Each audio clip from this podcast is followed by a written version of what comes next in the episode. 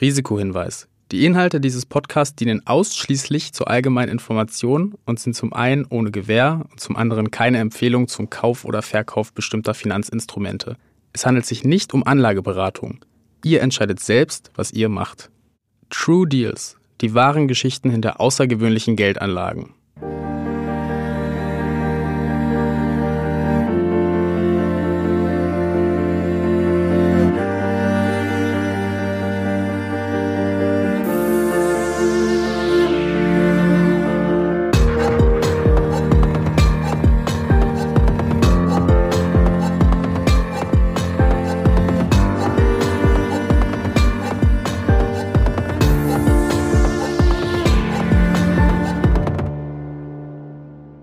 When Dell Computer went public in 1988, Michael Dell was just 23 years old, five years younger than Facebook founder Mark Zuckerberg when his company hit the market. Ja, und spannend war es heute auch bei Dell. Das Unternehmen will möglicherweise von der Börse gehen. Dell ist zurück an der Wall Street, aber ohne großen Börsengang, sondern eher durch die Hintertür. In den vergangenen Jahren war der PC-Hersteller nur indirekt an der Börse vertreten über eine Tochterfirma. Dell kauft nun die Aktien dieser Tochter zurück. Well, I think that on the one hand, this is a classic company which is ripe for a leverage buyout, right? It's got a sort of inherently a really good core, but it's been buffeted by the winds of fortune in a really ugly way. And this is a kind of situation we've seen again and again where a buyout group has been able to come in and create value. Yes. Hallo liebe Zuhörer, schön, dass ihr wieder dabei seid und welcome zu einer neuen Folge von True Deals. Wer uns noch nicht kennt, ich bin Christina Kleinfeld und ich bin Teil des Teams von Finance Forward. Ich mache diesen Podcast aber nicht alleine, sondern dafür sitzt mir Judith gegenüber. Ja, auch von mir ein Hallo. Ich bin Wirtschaftsjournalistin und ich liebe es, mich in komplexe Themen einzuarbeiten. Ich freue mich mega auf unser Gespräch heute und auch auf die Story, die wir erzählen. Wer True Deals noch nicht gehört hat oder heute zum ersten Mal dabei ist, ähm, wir sprechen in dieser Podcast-Reihe über die spannendsten Wirtschaftsdeals der letzten Jahre und in jeder Folge geht es dabei um eine andere Assetklasse. Das heißt, ihr erfahrt einmal etwas über den spannenden Fall und etwas über die Assetklasse, die dahinter steht. Dieses Mal sprechen wir über Private Equity. Als ganz normaler Privatanleger investierst du dein Geld in der Regel in Unternehmen, die an der Börse notiert sind. Institutionelle Investoren haben aber die Möglichkeit, ihr Geld auch in Unternehmen anzulegen, die nicht an der Börse gelistet sind und arbeiten dann in der Regel eng mit diesen Unternehmen zusammen. Oft haben sie da auch richtig was zu sagen. Es gibt dabei verschiedene Formen von Private Equity. Einen eher klassischen Fall haben wir euch in der letzten Folge schon mal vorgestellt. Und in dieser Folge wollen wir jetzt ganz explizit über Leveraged Buyouts sprechen. Ein Buyout ist, wenn ein börsengelistetes Unternehmen von seinem eigenen Geschäftsführer oder externen Investoren gekauft wird und dann von der Börse genommen wird. Wer dafür eine beträchtliche Höhe an Fremdkapital in die Hand nimmt, wagt einen sogenannten Leveraged Buyout. Das Verhältnis zwischen dem geliehenen Kapital und dem eigenen Kapital ist dabei in der Regel ungefähr 70 zu 30. Die Idee dahinter ist, dass die gekaufte Firma so gut performt, dass sie den Kredit in Zukunft selbst abbezahlt. Der Investor hat also letztendlich nur 10 Millionen Euro ausgegeben und besitzt nun ein Unternehmen, das zehnmal so viel wert ist. Ich würde sagen, das kann man einen guten Deal nennen. Es hat aber natürlich auch ein hohes Risiko. Deshalb nehmen Investoren für eine Übernahme nur einen Kredit auf, wenn sie denken, dass es sich lohnen wird. Daher haben sie auch meistens schon eine Idee, wie sie in diesem Zielunternehmen die Kosten sparen können. Seit der Finanzkrise sind Leveraged Buyouts nicht mehr ganz so beliebt, sie sind aber mittlerweile wieder auf dem Vormarsch. In dem Fall, den wir heute genauer analysieren, war der Leveraged Buyout eine Entscheidung des Gründers. Und so viel können wir schon mal verraten. Seine Strategie, damit sein Unternehmen wieder auf Vordermann zu bringen, ging auf. Das liegt daran, dass das Unternehmen nach der Übernahme selbst zum Private Equity Investor wurde und selbst mit Hilfe eines Leveraged Buyouts ein anderes Unternehmen gekauft hat. Ja, und der Gründer, von dem Christine hier spricht, ist Michael Dell. Der hat 1984, und da war er gerade 19 Jahre alt, in seinem Zimmer im Studentenwohnheim Computer zusammengebaut und verkauft. Ja, und das lief so gut, dass er sein Studium abgebrochen hat und ein Unternehmen gegründet hat, das hieß PCs Limited. Und das war offensichtlich eine ziemlich gute Idee, sein Studium abzubrechen, nur weil das Nerd-Hobby im Studentenzimmer so gut lief. Tatsächlich, in diesem Fall ja. Denn ein Jahr später äh, brachte das Unternehmen schon einen PC heraus, der die teureren Maschinen von IBM preislich unterboten hat. Und wieso das so war, lassen wir einfach mal Michael Dell selbst erklären. The idea essentially was to sell computers directly to the end user without the markup of the dealer, have a lower level of inventory and a higher level of service. Also das heißt, er verkaufte den Computer direkt an den Endverbraucher, ohne den zwischengeschalteten Händler, den ja die Kunden mitbezahlen. Und das kam natürlich bei den Kunden gut an, denn laut Reuters expandierte PCs Limited zwei Jahre später schon nach Großbritannien. Da muss ich zugeben, dass ich schon ein bisschen beeindruckt bin. Ja, ich auch. Also mit 19 hatte ich als Nebenjob für die Lokalzeitung geschrieben, aber mir kam es bestimmt nicht in den Sinn, ein Computerunternehmen zu gründen. Abgesehen davon, dass ich wenig IT-Skills habe. ähm, und dieses Computerunternehmen wurde immer erfolgreicher. Also 1988 benannte sich PCs Limited um in Dell und ging an die Börse. Und dort erreichte es eine Marktkapitalisierung von ungefähr 85 Millionen Euro. Dell war damals 23 Jahre alt, also echt noch jung. Und 2001 wurde Dell die Nummer eins unter den Anbietern von Computersystemen und bald expandierte das Unternehmen und verkaufte dann auch Server, Speicher, Drucker, Mobiltelefone und MP3-Player, die ja damals noch cool waren. Michael Dell war, so heißt es jedenfalls in einem Artikel von Forbes, bereit, so ein bisschen loszulassen und trat dann 2004 als CEO zurück. Und ab da ging es langsam bergab. Was ist da passiert?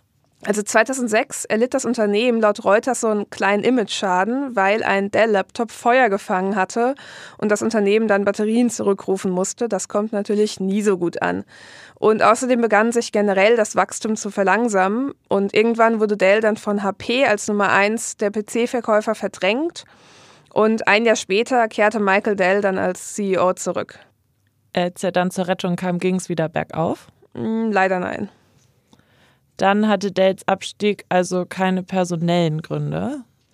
Also nicht direkt. Ähm, vielleicht hat er einige Entscheidungen zu langsam getroffen, muss man sagen. Ähm, Dell hatte nicht bemerkt, dass sich der Markt gewandelt hat und die Kunden eben nicht mehr nur PCs und Laptops kaufen wollten, sondern auch Tablets und Smartphones und Gaming-Konsolen.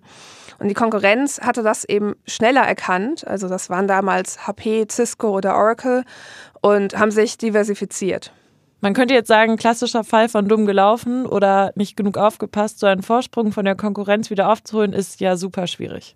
Ja, also ist echt schwer und deshalb musste der CEO Michael Dell auch radikaler denken, weil er natürlich wusste, sein Unternehmen ist ja an der Börse notiert, das heißt, die Öffentlichkeit sieht zu und er muss das jetzt umstrukturieren, weg von PCs. Aber die PCs brachten natürlich noch recht viel Umsatz ein. Und man kann sich vorstellen, dass dann die ganze Situation schwierig ist, wenn man dann wütende Aktionäre hat, weil börsennotierte Unternehmen müssen recht viel offenlegen, ihre ganzen Zahlen, ihre ganzen ja, Unternehmensstrategien im Prinzip und Aktionäre werden eben schnell nervös, wenn ein Unternehmen herumexperimentiert. Und dann würde der Kurs von Dell eben immer weiter sinken und ja, dann gibt es natürlich auch pessimistische Berichterstattung. Das klingt alles, als wäre das kein besonders gutes Umfeld für eine Umstrukturierung. Und da frage ich mich so ein bisschen, wie Dell auf die Idee kam, gemeinsam mit einem Investoren das Unternehmen zu kaufen und so dann von der Börse zu nehmen. Also das begann im Juni 2012 und damals war Southeastern Asset Management der größte Anteilseigner von Dell und die hatten laut Reuters eine Idee, über die sie mit Michael Dell sprechen wollten und zwar, warum er das Unternehmen nicht einfach von der Börse nimmt. Und reagierte Michael Dell darauf? Also der fand die Idee interessant und meinte auch, er hatte davor schon selbst darüber nachgedacht, so heißt es zumindest in einem Forbes-Artikel. Ein Monat später war dann eine Tech-Konferenz in Aspen und dort traf Dell auf Silver Lake-Partner Egan Durban. Ja, und die beiden vereinbarten ein Treffen. Ich glaube, wir müssten noch einmal erklären, was Silver Lake eigentlich ist. Ja, das ist eine ziemlich bekannte Private Equity Firma aus den USA, die vor allem in Technologie investiert. Also zum Beispiel in Airbnb, in Skype und in Alibaba. Und eben auch in Dell. Denn für Durban ergab der Deal Sinn. Zu Forbes sagte er, Wäre Dell heute einfach nur ein PC-Hersteller mit dem Ziel, sich in einen vollwertigen Anbieter von Unternehmenslösungen zu verwandeln, wäre diese Aussicht ziemlich beängstigend. Tatsächlich ist jedoch etwas Unglaubliches geschehen. Michael hat Dell bereits in ein florierendes Großunternehmen verwandelt. Aber Dell hatte den Wandel doch verschlafen, das haben wir doch eben einmal gemeinsam beschlossen. Naja, nicht ganz. Also laut Forbes hat Dell schon sein Nicht-PC-Geschäft immer innerhalb von fünf Jahren von 10 Milliarden Dollar auf 21 Milliarden Dollar ausgeweitet. Aber das fanden eben viele Investoren nicht so spannend, weil sie sich ja viel zu stark auf dieses zurückgehende PC-Geschäft konzentriert hatten. Aber ein Fachmann von einem Investmentunternehmen wie Silver Lake kann das sicher besser einschätzen. War Dell denn nach dem Treffen mit Silver Lake-Partner Durban von der Idee des Buyouts überzeugt? Also er hatte sich noch so ein bisschen Rat eingeholt, aber im August war dann Michael Dell wirklich so weit und sagte seinem Lead Director Alex Mandel, dass er Interesse daran hätte, Dell von der Börse zu nehmen. Ja, und sechs Tage später berief der Vorstand ein Spezialkomitee ein, so berichtete Reuters. Und Silver Lake und KKR, das ist ein anderer Private Equity Investor, wurden informiert, dass der Vorstand dafür offen ist, das Unternehmen von der Börse zu nehmen. Laut Forbes gaben dann sowohl Silver Lake als auch KKR Gebote ab. Für etwa 12 Dollar pro Aktie seien sie dann an einer Übernahme interessiert. Michael Dell, der ja gemeinsam mit dem Investor Dell kaufen wollte, gab kein Angebot ab. Aber dann kamen die Zahlen aus dem November. Ja, die waren nicht so beeindruckend. Die Aktie sank auf einen Kurs unter 9 Dollar und KKR war raus aus dem Deal. Silver Lake blieb aber dabei. Und wie ist es dann weitergegangen? Silver Lake gab Gebote ab und das letzte am 4. Februar, das betrug äh, 13,65 Dollar pro Aktie und ähm, ja, das würde eben Silver Lake für einen Übernahmedeal zahlen. Und dafür brachte 1,4 Milliarden Dollar Silver Lake selbst auf und 16 Milliarden Dollar sollen Banken leihen. Hier sind wir wieder bei diesem berühmten äh, Leveraged Buyout. Und Michael Dell schloss sich dem Gebot an und brachte eben neben seinen Aktien, die er bereits besaß, noch 750 Millionen Dollar auf. Und äh, genau, auch Microsoft gewährte Dell noch ein Darlehen in Höhe von 2 Milliarden Dollar. Wenn der Deal dann in trockenen Tüchern war, dann ist das jetzt aber heute eine ganz schön kurze Podcast-Folge. Ja, also du ahnst das, natürlich wird das keine kurze Podcast-Folge, denn es kam etwas dazwischen. Und zwar gab es nach der Ankündigung im Februar noch eine 45-tägige Go-Shop-Phase, in der die Konkurrenz noch Angebote machen konnte. Und hier trat ein Herr namens Carl Icahn in Erscheinung. Jetzt müssen wir natürlich auch erklären, wer Carl Icahn ist. Das ist ein Investor aus den USA und er ist dafür bekannt, ausreichend Anteile eines Unternehmens zu kaufen, um den Wert seines Investments auch aktiv zu gestalten. Und wieso fand der Dell jetzt plötzlich interessant? Ja, also Icahn war der Meinung, dass das Angebot, also diese 13,65 Dollar pro Aktie, eigentlich viel zu niedrig war. Und so ganz von der Hand zu weisen war das auch nicht, denn Michael Dell ist ja so eine Art Doppelrolle. Also einerseits ist er CEO und muss natürlich als CEO dieses Unternehmens dafür sorgen, dass die Shareholder einen guten Preis für ihre Anteile erhalten. Aber zugleich ist er ja auch in der Rolle des Käufers. Er will ja gemeinsam mit Silver Lake Dell aufkaufen. Und ich meine, da ist es natürlich von Vorteil, wenn der Preis recht niedrig ist. Klingt einleuchtend, aber auch natürlich sitzt er zwischen den Stühlen. Ja, genau. Also zumal das auch Experten so sehen. Zum Beispiel Mark Rifkin, das ist ein Anwalt für Aktionärsrechte und der sagt zu Fox Business. Jedes Mal, wenn ein Insider versucht, die öffentlichen Aktionäre aufzukaufen, bietet sich die Gelegenheit für eine unfaire Transaktion.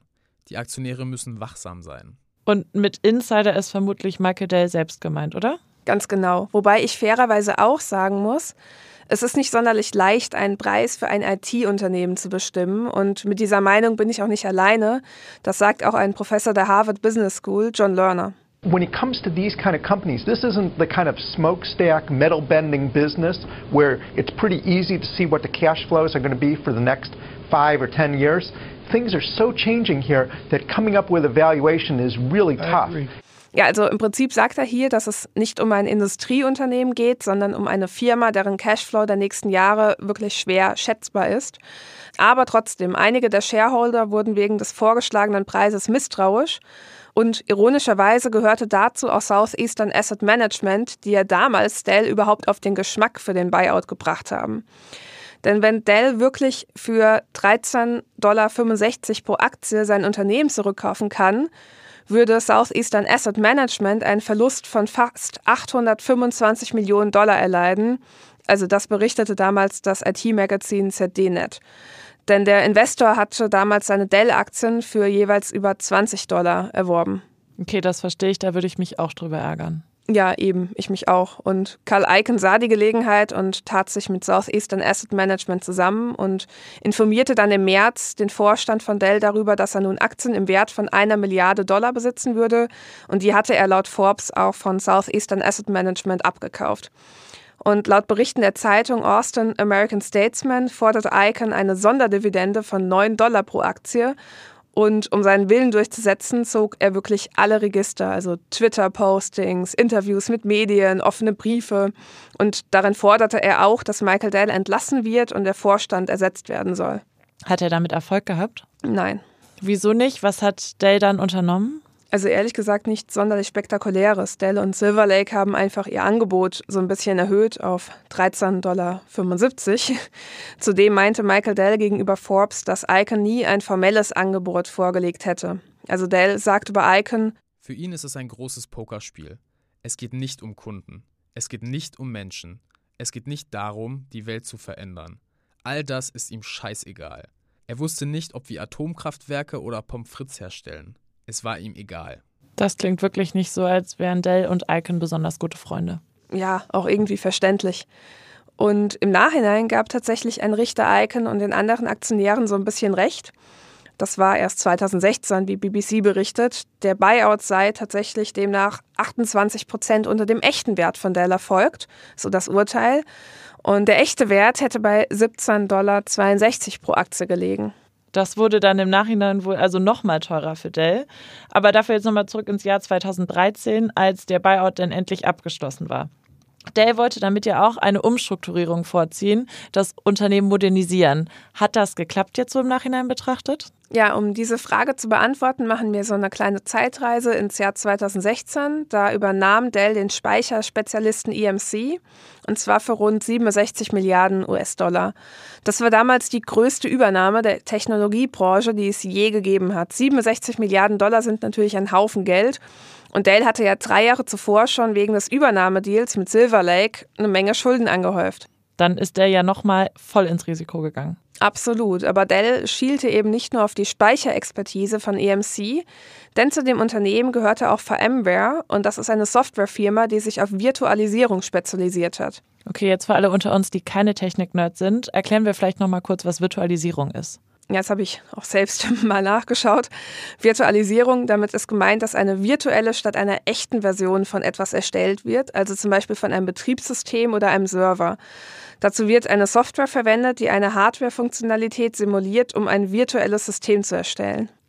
Okay, verstanden. Und weil die Datenmengen, die wir verarbeiten, zunehmen, ist es natürlich eine gute Idee, sich danach auszurichten. Ganz genau. Oder wie Dell es selbst sagt. They don't want to be systems integrators anymore. And they're looking for fewer partners and bringing together, you know, broad, a broad set of capabilities across the infrastructure, security, client devices, the cloud, uh, digital transformation, enabling all those capabilities for customers, they'd much rather work with one leading company than 20 or 30 smaller ones. Also im Prinzip sagt der Kunden wollen nicht Dienste wie IT-Infrastruktur, Sicherheit oder die Cloud von 20 kleinen Anbietern beziehen, sondern von einem großen. Und daher schielte eben Dell auch auf VMware und um den Deal zu stemmen, wurden Tracking-Stocks von VMware eingerichtet, die weiter an der Börse notiert waren. Also Tracking-Stocks sind Aktien, die sich nur auf einen bestimmten Unternehmensteil beziehen, also in dem Fall eben die Tochterfirma VMware. Spannendes Konstrukt, aber jetzt kenne ich dich doch ein bisschen, Judith. Warum erklärst du das so genau? Damit unsere Zuhörer gleich nachvollziehen können, mit welchem schlauen Schachzug Dell 2018 zurück an die Börse ging. Okay, stopp. Warum wollte Dell denn jetzt plötzlich wieder zurück an die Börse? Also die Konzernstruktur war mittlerweile wirklich komplex. Es gab ja einmal die neue Mutterfirma, nämlich Dell Technologies, und dann immer noch eine Sparte fürs traditionelle PC-Geschäft und eben so eine Sparte für innovative Lösungen. Und dazu gehörten eben auch die Produkte von EMC plus eben die ehemalige EMC-Tochter VMware.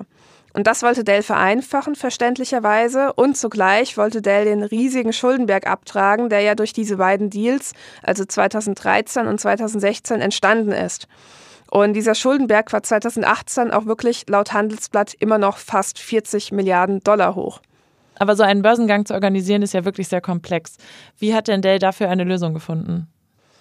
Ähm, ja, und hier kommen dann nämlich die Tracking-Stocks ins Spiel, die ich vorhin so ausführlich erklärt habe.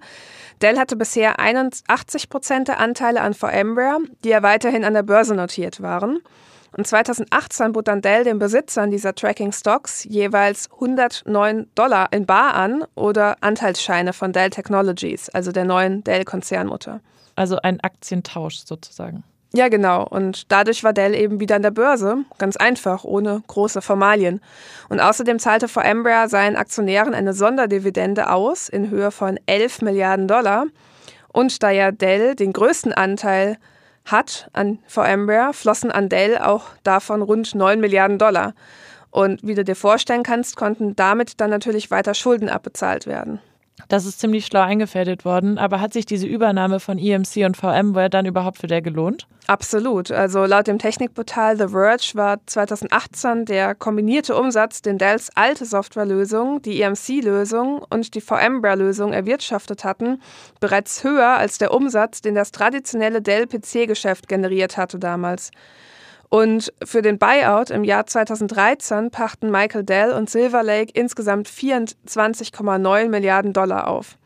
2021 lag die Bewertung von Dell aber schon bei rund 85 Milliarden Dollar und dann entschied sich Dell sogar noch für einen weiteren Schritt. Jetzt bin ich gespannt, was hat er dann gemacht? Ja, Ende 2021 gab Dell dann diese 81-prozentige Beteiligung an VMware ab das berichtete das Manager-Magazin. Und damit wurde eben aus VMware ein eigenes und zu der Zeit mit knapp 64 Milliarden Dollar bewertetes börsennotiertes Unternehmen. Und Dell Technology gibt die VMware-Anteile an die Dell-Aktionäre weiter und die bekamen dann VMware-Aktien ins Depot gebucht. Das hat sich für die natürlich auch gelohnt. Und außerdem zahlte VMware eine Sonderdividende von 12 Milliarden Dollar und davon landeten, du kannst es dir schon vorstellen, 9,5 Milliarden Dollar bei Dell. Michael Dell, der damals immer noch 52 Prozent an Dell Technologies hielt, strich damit eben fast 5 Milliarden Dollar Dividende ein.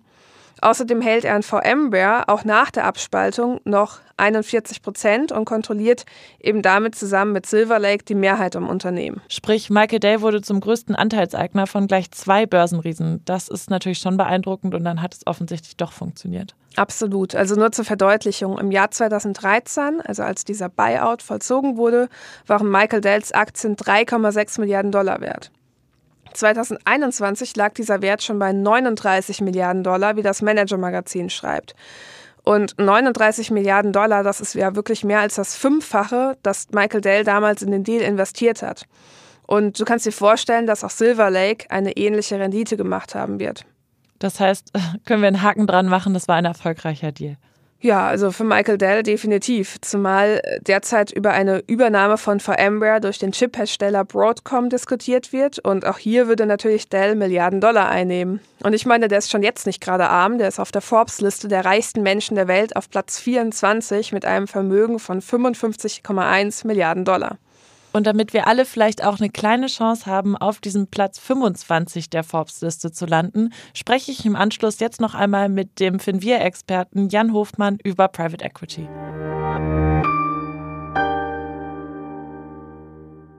Ich spreche heute nochmal mit Jan Hoffmann. Er ist äh, Head of Alternative Investments beim Family Office Finvia und verantwortet dort den Bereich der Portfoliokonstruktion für alternative Investments. Hallo Jan, schön, dass du nochmal dabei bist.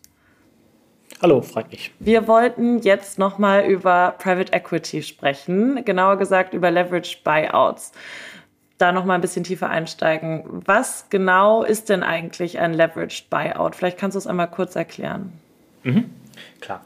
Also unter einem Leveraged Buyout versteht man im Prinzip die Übernahme eines Unternehmens, ähm, die zum Großteil durch Fremdkapital, also Kredite oder Anleihe finanziert wird.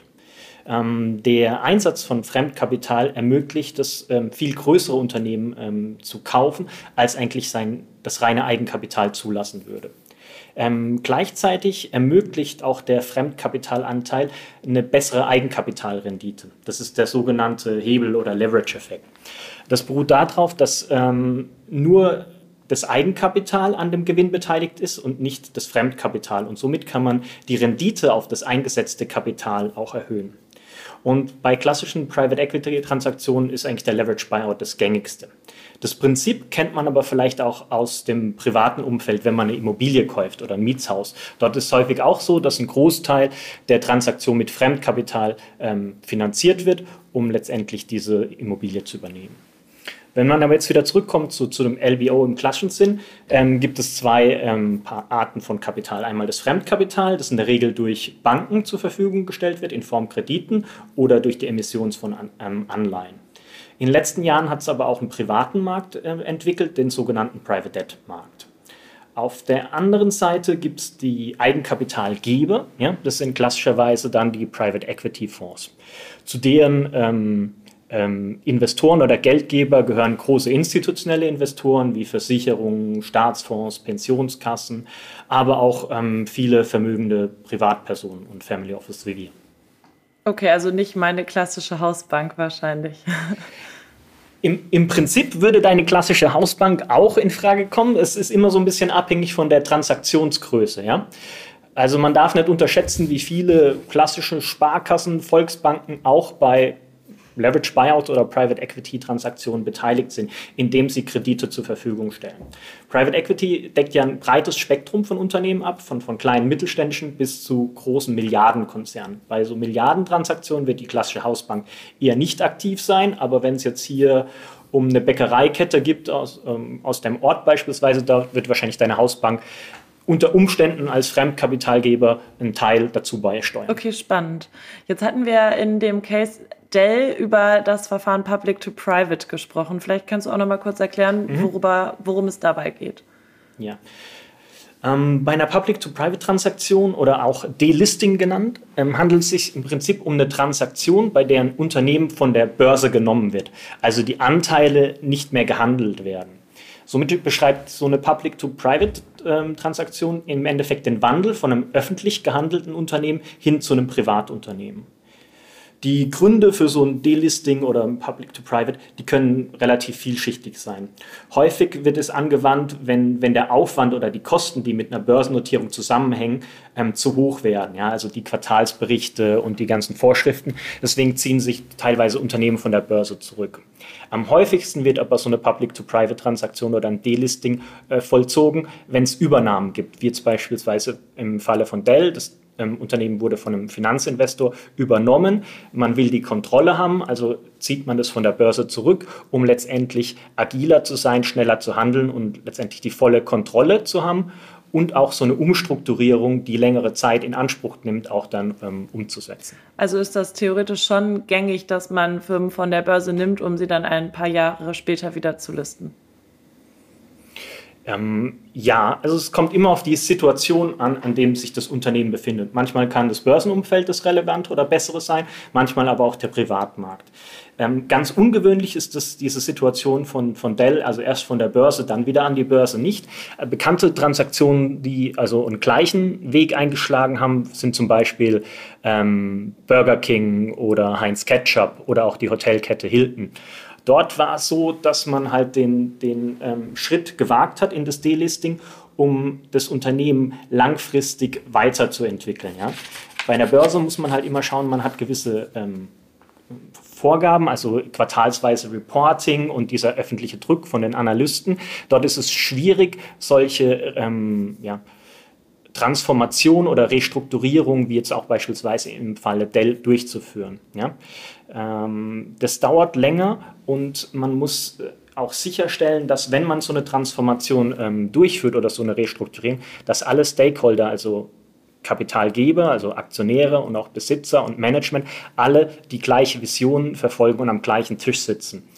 Und gerade jetzt im Fall Dell war es ja so, dass Silver Lake eigentlich ein ähm, ausgewiesener Experte für Software- und Technologieunternehmen ist.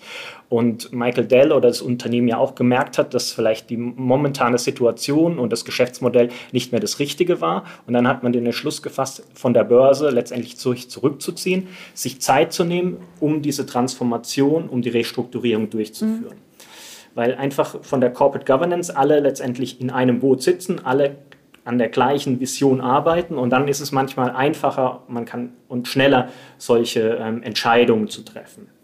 Jetzt muss man aber auch bewusst sein, dass zum Beispiel ähm, Silver Lake ist ein Finanzinvestor und eine, ein Finanzinvestor ist immer nur ein Partner auf Zeit. Also die wollen nach einer gewissen Haltedauer auch wieder das Realisieren einen Gewinn machen. Und von daher ist es dann so, dass jetzt nach der erfolgreichen Transformation dann auch wieder der Börsengang, zwar über einen speziellen Weg, gewählt worden ist, um letztendlich auch ähm, für die Investoren von Silver Lake dann auch wieder eine Rendite zu generieren. Also würdest du sagen, dass Private Equity Unternehmen bei Delistings und dann auch dem Weg zurück sozusagen sehr wichtig sind? Ähm, ja, letztendlich, wenn man ein Unternehmen von der Börse nehmen will, braucht man ja auch einen Käufer, einen also Übernehmer. Und das erfordert Kapital, ja, um diese Transaktion durchzuführen. Und Private Equity Fonds verfügen über Kapital, aber nicht nur ähm, haben sie das notwendige Kapital, sie haben auch die Erfahrung, diese ähm, Delisting oder diese Public-to-Private-Transaktion durchzuführen, weil es ist relativ komplex, so ein Delisting durchzuführen. Und ähm, die Arbeit ist ja nicht getan mit dem Delisting. Man muss auch anschließend das Unternehmen weiterentwickeln, eine Transformation oder eine Weiterentwicklung durchführen. Ähm, die Besonderheiten bei einem Delisting sind insbesondere, dass es ja ein börsennotiertes äh, Unternehmen ist und dass es da gewisse Vorschriften gibt. Ja? Also ähm, regulatorische ähm, Mindestanforderungen, was Publizitätspflichten angeht, aber auch der Schutz von Investoren. Und gerade, also die Aktionärsinteressen, und gerade bei so einem Delisting schaut die ähm, Finanzaufsicht sehr genau drauf, wie letztendlich ähm, dieser Prozess stattfindet. Dass diese kleinen ähm, Aktionäre, die meistens ja dann abgefunden werden, salopp nicht über den Tisch gezogen werden, dass die ähm, zu günstig abgefunden werden. Dieser Prozess, das nennt man auch Squeeze-Out, ist dann aber halt auch ähm, eine Möglichkeit für Hedgefonds, wie zum Beispiel jetzt bei, bei Dell mit Icon oder bei anderen Fonds war das auch häufig so, ähm, ähm, in diese Transaktion reinzugehen und letztendlich für einen höheren Preis zu kämpfen. Ja? Es ist so häufig sagt man, dieser Squeeze-out, also wenn man diese letzten Investoren abfindet, ist der, der teuerste Prozess. Und das muss man sich bewusst sein, dass halt hier dann ähm, von einem Finanzinvestor das Kapital ähm, notwendig ist, die Expertise beim Delisting, aber dann halt auch später nach dem Delisting diese Weiterentwicklung voranzutreiben. Und von daher ist ein Finanzinvestor oder ein ein, ein Partner mit Eigenkapital und mit den ähm, Ressourcen und, und Fähigkeiten notwendig, um so ein Delisting auch durchzuführen. Okay, spannend. Jetzt hattest du ja gerade auch schon mal kurz über Regulatorik gesprochen und wahrscheinlich Voraussetzungen. Wie ist das denn in Deutschland? Welche großen Private Equity Fonds sind denn in Deutschland bei uns aktiv und gab es da auch schon so Public-to-Private-Transaktionen? Also wenn man den deutschen Markt anschaut, ist Private Equity eigentlich noch ein bisschen unterrepräsentiert, insbesondere wenn man jetzt die Private Equity Transaktion im Verhältnis zum GDP setzt. Dort ist Amerika oder England viel weiter. Ähm, aber nichtdestotrotz sind deutsche Unternehmen auch interessant für Finanzinvestoren. Wenn man den Markt clustert, gibt es viele von hunderten verschiedenen Anbietern. Zum einen eher lokale Anbieter, die sich auf den deutschsprachigen Raum äh, fokussieren. Dann gibt es paneuropäische Anbieter und globale Finanzinvestoren. Wenn man jetzt mal schaut, welche Public-to-Private-Transaktionen es in Deutschland gab, ist zum Beispiel Douglas zu nennen, also die Parfümeriekette. Die wurde zusammen mit Advent, einem globalen Fonds, von der Börse genommen. Aber auch ähm, Stada, ein Unternehmen aus der Generika, also ähm, Branche, wurde zusammen mit Cinven und Bain ein Delisting vorgenommen. Und eine andere bekannte Transaktion auch von einem großen Investor war KKA, hat ähm, zusammen mit einem anderen Fonds, WMF, also den Haushaltswarenhersteller, auch ähm, von der Börse genommen. Interesting. Wie ist das denn in dem Fall von Dell? Da sind ja mehrere Akquisitionen zusammen mit dem Private Equity Fonds Partner Silver Lake mhm. durchgeführt worden. Und wie scheint, ist das ja alles Teil von einer langfristigen Strategie. Wie blickt denn das Management von so einem Private Equity Fonds auf so eine Zusammenarbeit? Ist das von Anfang an alles geplant oder ist das schon ein Prozess, der on the go entsteht sozusagen? Ähm, ja, im Endeffekt beides. Also im Prüfungsprozess, ob sich die Transaktion wirklich lohnt, wird eigentlich schon analysiert, wie kann man das Unternehmen weiterentwickeln. Ja? Wie kann man es besser machen, wie kann man den Umsatz und Gewinn steigern. Und dort in der Analyse gibt es im Endeffekt ähm, zwei Möglichkeiten, wie man insbesondere das Wachstum vorantreiben kann. Das ist das organische Wachstum, also dass das Unternehmen selbst wächst, indem man es besser macht. Man kann aber auch durch gezielte Zukäufe ähm, wachsen. Dort gibt es unterschiedliche ähm, Strategien. Das ist einmal ähm, so eine genannte Buy-and-Build-Strategie. Man kauft ein Unternehmen als Plattform und kauft dann sukzessive Wettbewerber zu, indem man den Markt konsolidiert. Eine andere Möglichkeit ist aber auch dann die regionale Expansion, dass man jetzt zum Beispiel von Deutschland nach Europa oder Amerika geht und diese Expansion über Zukäufe generiert. Bei Dell war es eher ein bisschen eine andere äh, Herangehensweise, das nennt man so Transformation, Transformative MA, also dass ein bestehendes Geschäftsmodell weiterentwickelt oder transformiert wird. Hier ist es im Endeffekt dann notwendig, diese ähm, Kapazitäten zu haben, zum einen das Eigenkapital, aber dann auch das Know-how, ähm, wie man gewisse Unternehmen integriert und welche Geschäftsmodelle letztendlich interessant sein können, um diesen Transformationsprozess zu begleiten. Und ist dieses ganze Thema Private Equity überhaupt Privatpersonen zugänglich oder ist das eigentlich wirklich nur institutionellen Investoren vorbehalten? Ja, also aufgrund der positiven Eigenschaften ist eigentlich Private Equity was, was eine Anlageklasse, die in jedem Portfolio sein sollte. Allerdings sind die Eintrittsbarrieren relativ hoch. Ähm, dort gibt es aufsichtsrechtliche Punkte, sodass man eine gewisse Summe mitnehmen soll. Wir als Family Office können aber dabei helfen, das auch letztendlich einer breiteren Kundengruppe zugänglich zu machen. Und für uns ist eigentlich aus der strategischen Asset Allocation Private Equity ein wichtiger Bestandteil, um die Portfolio besser aufzustellen, von der Rendite, aber auch vom Risiko. Und von daher versuchen wir dann schon, das zu ermöglichen, dass Private Equity ein wichtiger Bestandteil ähm, eines Portfolios unserer Kunden sein kann. Okay. Und bei dem Case Dell haben wir jetzt gemerkt, dass das alles relativ kompliziert war. Ähm, beziehungsweise Private Equity Deals wahrscheinlich häufig kompliziert sind. Was ist denn so normalerweise der Hintergrund eines Private Equity Managers? Ja, der Hintergrund ist, ist relativ ähm, breit oder vielschichtig. Häufig kommen diese Private Equity Manager aus der Finanzbranche, sei es aus dem Investmentbanking. Viele haben aber auch einen Hintergrund von der Unternehmensberatung oder Wirtschaftsrechts- oder Steuerberatung. Das ist so der, der, der, klassische Background. Allerdings haben viele auch vorher schon in Unternehmen gearbeitet, also wissen letztendlich, ähm, wie das funktioniert. In den letzten Jahren hat sich dann auch immer mehr ähm, herauskristallisiert, dass man operationelle Ressourcen innerhalb der Teams aufbauen muss. Das nennt man Operation Partners. Ähm, dort hat man sukzessive Leute aus der Branche, also aus den Unternehmen, ähm, akquiriert oder ins Team reingeholt, die zum einen gewisse Sektorenexpertise äh, vorhaltig haben, also sei es Beispiel Chemie, Finanzdienstleistungen, Software, Business Services, aber auch gewisse Prozesse, ähm, wie zum Beispiel das Pricing, die Einkaufsprozesse, aber auch Vertrieb, Salesforce und dort eine explizite Erfahrung haben und den Unternehmen weiterzuhelfen. Man fungiert dann eigentlich so als Bearingspartner, um die Unternehmen in der Weiterentwicklung zu unterstützen und letztendlich besser zu machen. Das heißt, man kann wahrscheinlich für verschiedene Cases ähm, ein, unterschiedliche Manager sich suchen und gucken, wer am besten passt. Genau, also mittlerweile ist der Private Equity Markt sehr breit. Es gibt ähm, dezidierte Fonds für gewisse Sektoren, für gewisse Unternehmenssituationen oder auch für Unternehmensgrößen. Und so gibt es eigentlich ähm, so für jeden Topf einen Deckel, sag ich mal salopp.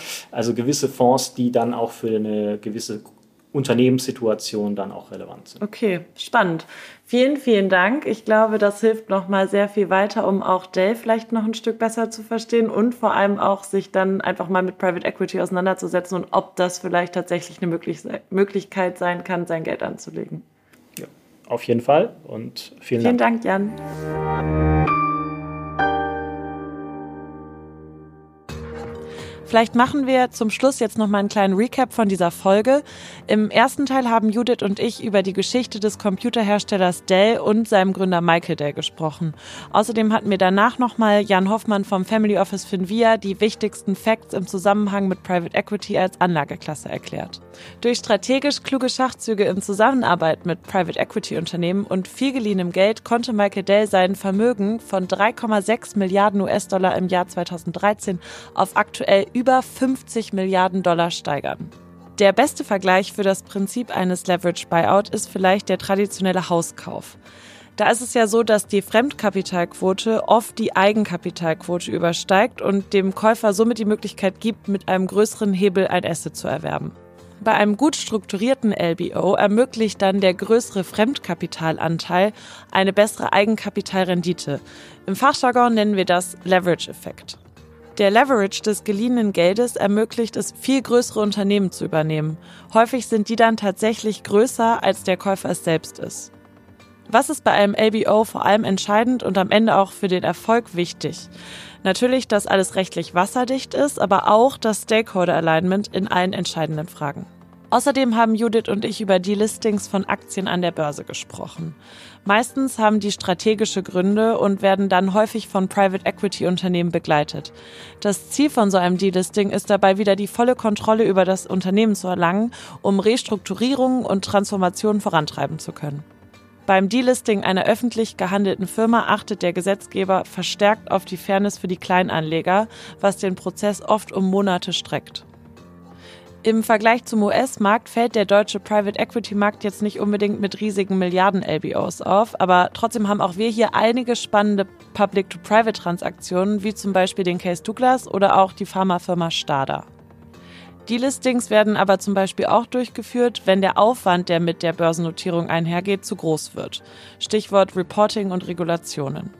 Immer mehr Private Equity Unternehmen verfolgen die Buy-and-Build-Strategie, so wie wir das auch schon im Case von On in der letzten Folge erklärt hatten, und suchen deshalb nach Teammitgliedern, die neben einem starken Finanzwissen auch operatives Know-how mit einbringen können. Wenn euch dieser Podcast gefallen hat, freuen wir uns total, wenn ihr uns eine Bewertung oder einen Kommentar auf der Streaming-Plattform eurer Wahl da lasst. Bis zum nächsten Mal.